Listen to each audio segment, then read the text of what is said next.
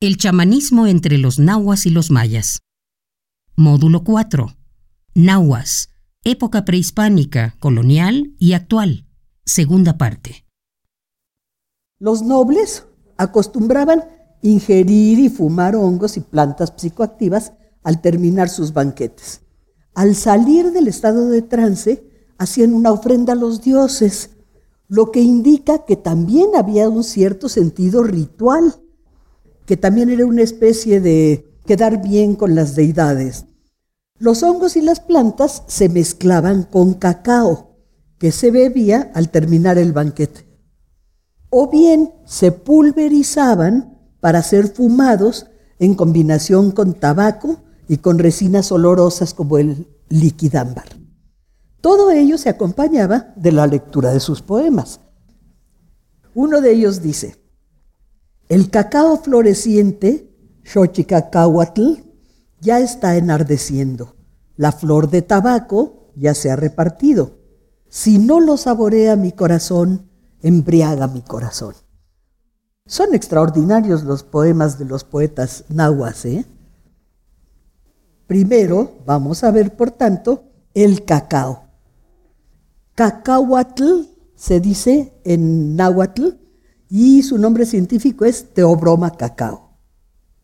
El cacao es una planta psicoactiva, pues contiene teobromina, un estimulante muy semejante a la nicotina del tabaco. O sea, cacao y tabaco son plantas psicoactivas. La semilla se empleó como moneda, pues porque era muy, muy apreciado, ¿no? Pero la bebida de cacao sola se usó como medicamento, por supuesto, y también se combinó con flores, frutos y plantas molidas. Dice una cita, la propiedad de la bebida compuesta es excitar el apetito venéreo. La simple refresca y nutre grandemente. Otra forma fue el chocolatl, así le llamaron ellos, ¿eh? el chocolatl que se preparaba mezclado con una hierba de flores amarillas llamada pochotl. Hay un árbol eh, que se llama también así, pochote, que es un tipo de ceiba, pero no es ese, no es ese. Esta se llama pochotl, pero es una hierbita pequeña con florecitas amarillas. Esta bebida engorda mucho, pero vean lo que hacían los nahuas. La administraban también con gran provecho a los tísicos consumidos y extenuados. Eso dice Francisco Hernández. El cacao se mezclaba también con hongos y flores psicoactivas llamadas poyomatli o poyomazochitl. El gran poeta Nezahualcóyotl, que por supuesto participaba en esas fiestas, escribió: Yo bebo flores que embriagan, mi campo yoma, ya llegaron las flores que causan vértigo, son flores de placer que se esparcen. Con bellas flores narcóticas, Quetzalpoyomatl, se tiñe mi corazón. Y Totoquihuatzin, rey de Tlacopan, asienta comparando a las flores con los propios poemas. Aquí ofrendo ahora flores que narcotizan, Poyomazochitl. Son pinturas de cantos de mil colores. Y dice el mismo Florentino, Pollo Mazochitl, este es el cáliz de Cacahuazóchitl. Dicen que lo hace a uno tartamudear, que lo enloquece, que lo excita. ¿Y por qué empieza diciendo Pollo Mazochitl? Porque Pollo Mazochitl eran todas las flores narcóticas o estimulantes o alucinógenas. Y un poema dice, se yerguen nuestras flores en el tiempo de lluvia, y la flor de cacao, cacahuazochitl, fragante se va abriendo, exhala aroma y caen en lluvia enervadoras flores. La tecomazochitl, Solandra guerrerensis y conocida como copa de oro. Es muy común esta flor, muy cercana a las datura, porque contiene escopolamina, que es un alcaloide muy fuerte. Da frutos verdes redondos como de 8 centímetros de diámetro que contienen hileras de pequeñas semillas negras. Dice Sagún que también se llama Chichihualzóchitl, porque la flor, que es olorosa y hermosa, parece seno de mujer. Lo que se ha conservado sobre todo es el nombre de copa de oro. Y en, muchas partes se da muy bien, sobre todo en Morelos.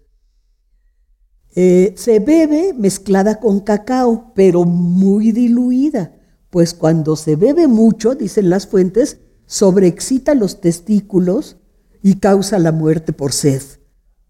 Pero tomando un poco en mucho vino, calma y aquieta. Mucho vino. Por vino entendían cualquier eh, pulque o cualquier licor. También es medicinal, cura la gota. Fíjense, todas curan la gota. Los señores la sembraban en sus huertos para añadirla al cacao. Hoy día es una planta de jardín, común y corriente, así como varias otras plantas. Por ejemplo, el huele de noche, que la gente tiene en sus jardines, también es alucinógeno. O sea, hay cantidad de plantas que tienen funciones psicoactivas. Y es curioso, pero todas las flores blancas son las que tienen más sustancias psicoactivas. Es muy claro el uso de la ninfea blanca en las fiestas de los señores. ¿Y por qué es muy claro? Sobre todo por su mención en los poemas. Pero al parecer, esta no se mezclaba con el cacao, sino que se ingería con agua, tal vez, estos dos poemas entresaqué. Ya se embriagó con la flor del agua preciosa, Quetzalazochiatl. Lo ha impregnado totalmente. Y, otro dice, él ya bebió el precioso licor de las flores acuáticas, Quetzalazochioctli. Octli es el nombre del pulque. Entonces, eh, seguramente lo podían haber mezclado con pulque o con alguna otra bebida el pisietl nicotiana rústica de la familia de las Solanaceae, como las datura, porque contiene escopolamina también, que altera la percepción. Comúnmente le llamamos tabaco, y la palabra viene de las Antillas, donde los españoles tuvieron el primer contacto con la que llamaron la hierba sagrada. Y de ahí se la llevaron a España y el lugar donde hicieron la producción de tabaco más, más fuerte fue Sevilla. Tuvo gran éxito el tabaco en toda Europa porque era la planta que curaba todos los males. Los nahuas la llamaron la planta que ahuyenta a la misma muerte. Fue considerada la medicina sagrada por excelencia, tanto física como espiritual. El calabazo con pisietl era uno de los objetos rituales más importantes, no solo para los chamanes, sino para todos los demás ritos. O sea, en los ritos generales de los dioses, en los templos donde asistía toda la comunidad a hacer las ofrendas, cantos y todos los dioses, siempre había el calabazo con pisietl. Siempre estaba como objeto ritual. Se usó en emplastos, en infusión, en lavativas, mezclado con pimienta y combinado con cal se llamó tenesyetl para masticarse. Fumado en cañutos de caña, aspirado en polvo por la nariz, entre otras muchas formas. Dice Betancourt, que es uno de los cronistas de la colonia, parece que ahuyenta la misma muerte. Tomado en polvo por las narices, descarga la cabeza, hace sentir menos los trabajos y cuidados de esta vida, y parece que entra en el espíritu un descuido y olvido de la facultad animal. Tomado por la boca, hace a los hombres ágiles y prontos para cualquier ejercicio corporal, principalmente para el más sensible de esta vida, que es caminar y es dañoso si se continúa por vicio. Bien conocida está la experiencia en todo el mundo. Ya en la época de Betancourt ya sabían que el tabaco hacía daño si se fumaba en exceso, se aspiraba en exceso. Ahora, todas las cualidades del tabaco derivan de sus propiedades narcóticas, que según dicen los textos permitía adormecer serpientes, hormigas dañinas y brujos, entre otros seres maléficos. Los cañutos para fumar contenían también liquidámbar, que es una resina muy olorosa, y algunas hierbas calientes y aromáticas, como las poyomatli y los teonanacatl. O sea, las poyomatli pues eran cacahuazóchitl, copa de oro, todas esas. Un poema asienta. Ponte en pie, percute tu atabal, dese a conocer la amistad. Tomados sean sus corazones. Solamente aquí, tal vez, tenemos prestados nuestros cañutos de tabaco, nuestras flores. Los poemas siempre son tristes, lánguidos, solo estamos aquí como prestados unos a otros, etc. Las hojas masticadas, dicen los textos, desmayan a la gente, embriagan a la gente y matan el hambre y las ganas de comer. El tenes yeti, que es eh, tabaco mezclado con cal, fue la forma más común de usarlo entre los nahuas y es muy curiosa la semejanza a cómo se usa la coca en Perú. Se preparaba una pasta de cal con tabaco que se colocaba entre las encías y la mejilla y ahí la traían todo el día. Todavía ahora hacen los incas y los chipchas y todos los grupos indígenas de Perú. Así se logra un alcaloide llamado nicotina. Fíjese, la nicotina sale por la mezcla del tabaco, de acción tóxica y cualidades narcóticas y excitantes, bien conocidas. Dice Hernández que da un suave sueño, un reposo de los sentidos y de la mente y embota todas las penas. Lo que no supieron aquellos nahuas es que también produce cáncer y muchas otras enfermedades que eso pues ya lo sabemos ahora, ¿eh? Pero si uno lee los textos nahuas de todo lo que provoca el tabaco, dice, qué maravilla, vamos a fumar tabaco puro. Ellos lo tomaban de nicotiana rústica, así nada más la hojita envuelta y, o mezclada con hongos y todo eso, ¿no? Y no puedo dejar a un lado, como planta psicoactiva, al maguey, más bien el producto del maguey, que es el octli o pulque. Se llama agave atrovirens y para los nahuas era la bebida que inventaron los dioses. La embriaguez provocada por bebidas fermentadas se consideró también en todos los grupos indígenas y se sigue considerando hasta hoy una forma de externamiento del espíritu, por lo que el pulque se pensó de origen divino. Fíjense, solo se consumía en contexto ritual y por los viejos. El maguey tuvo innumerables usos prácticos y fue medicamento también para muchas enfermedades. Bueno, usos prácticos sigue teniendo innumerables porque de las pencas de maguey hasta casas se pueden construir, las espinas eran para el autosacrificio. Del maguey se puede usar todo, es una planta extraordinaria pero al pulque los nahuas le agregaban la raíz llamada cuapatli u para que embriagara más.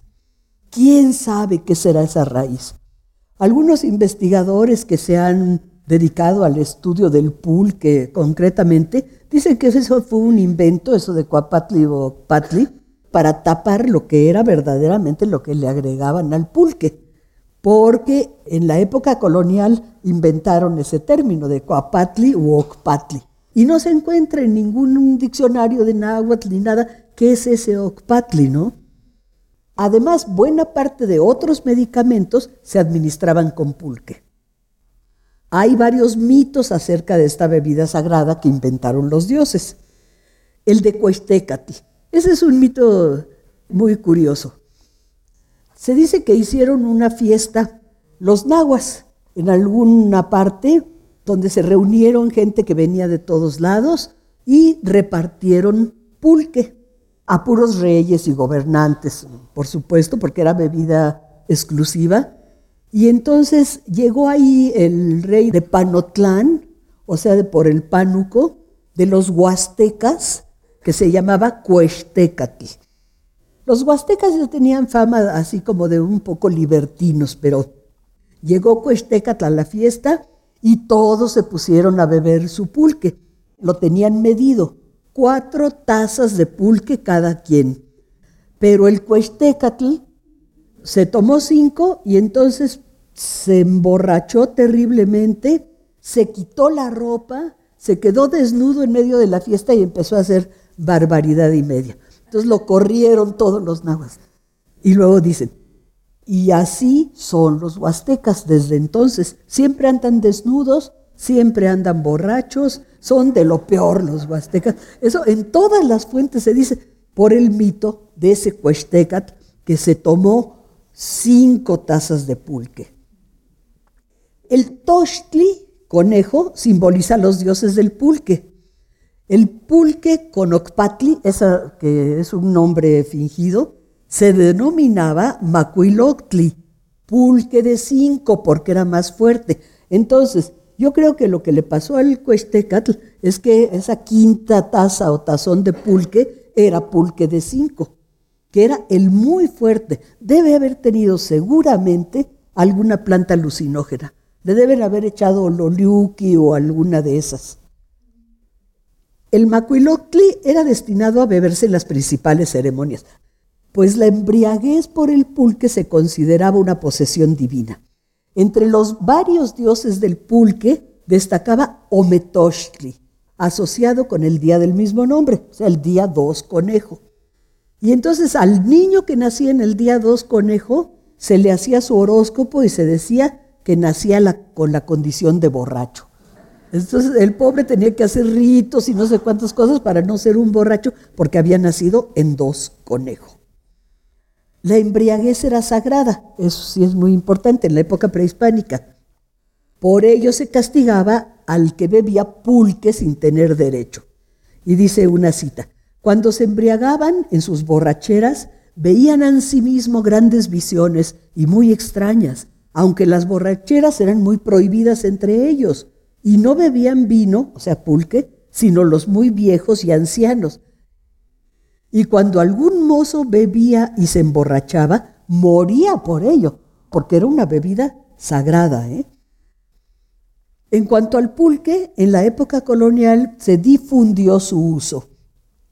Ahí fue cuando perdió su carácter sagrado, lo que ocasionó serios problemas en la población indígena que hoy día algunos grupos indígenas muy pobres, como los otomís, alimentan a los bebés con pulque.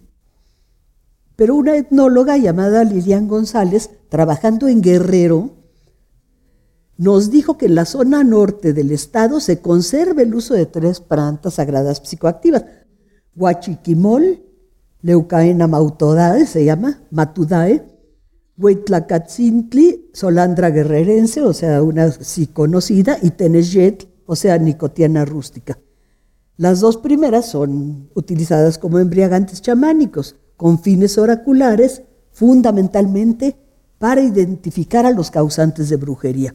Lo interesante de esa comunidad a donde fue a trabajar esta investigadora es que están tan aislados que ni siquiera ocultan como en otras comunidades, sus propios ritos. Se realizan en Copalillo y Atenango del Río, en la parte norte de Guerrero, y la única planta de la que no hay referencia ni prehispánica, ni colonial, ni nada, es el guachiquimol, por lo que puede haber sido exclusiva de los nahuas de Guerrero. Dice, ahí se le denomina guaje brujo, guaje colorado, manuelito, y hombre grande. Las semillas las comen en Morelos, las cocinan, las guisan, así como las flores de colorín, pero la parte psicoactiva del árbol es la corteza, que se corta ritualmente siguiendo las direcciones cósmicas. El árbol simboliza el centro del universo. Y entonces las direcciones cósmicas, norte, sur, este, oeste, son los cuatro rumbos del universo se rehace la idea cosmogónica para que el chamán se sitúe en el centro del mundo. La corteza se deja secar durante una semana y luego se hierve. El paciente bebe esta agua, se acuesta y revela quién lo embrujó. Luego vomita expulsando el mal, dice la chamana. Y el chamán le habla al guachiquimol para que se retire y limpie al paciente con pisiete. Pero a veces la intoxicación no pasa y produce cólicos, jadeo, insomnio, ansiedad, compulsión y agresividad. Dice la curandera, ese guaje brujo hay que tenerle miedo, no más como quiera, no, porque enloquece. Si saber, no más vas a agarrar tantito, lo vas a traer viernes, lo secas y otra para moler también en viernes. Para tomar, no más con dos deditos se agarra, y se toma, no te va a hacer nada. Muñoz Camargo nos dice, tomaban cosas y las comían y bebían para con ellas adivinar, y la carne de un pájaro que llaman pito en nuestra lengua, y ellos le llaman oconenetl, que comida la carne de este pájaro provoca ver estas visiones. El pájaro, que es el picamadero, era usado como medicamento pero la sustancia psicoactiva que tenía pudo deberse a las flores que el ave comía. Esto ha pasado con varios animales que se dicen alucinógenos. También hay mariposas alucinógenas, dice, pero es que van y chupan las flores con los alcaloides. Otra ave usada como medicamento fue el tlapaltototl, que tiene en su interior una piedra besoar con la cual curaban fiebres y estupor mental. Y entre los remedios, dicen los textos, para la mente abdera o idiotez, y se usaban otras piedras besoares de diferentes aves. Las piedras besoar son los cálculos que se forman debajo del organismo y están adentro de, de algunos animales y siempre se consideraron sagradas, mágicas, con poderes curativos, etcétera, etcétera.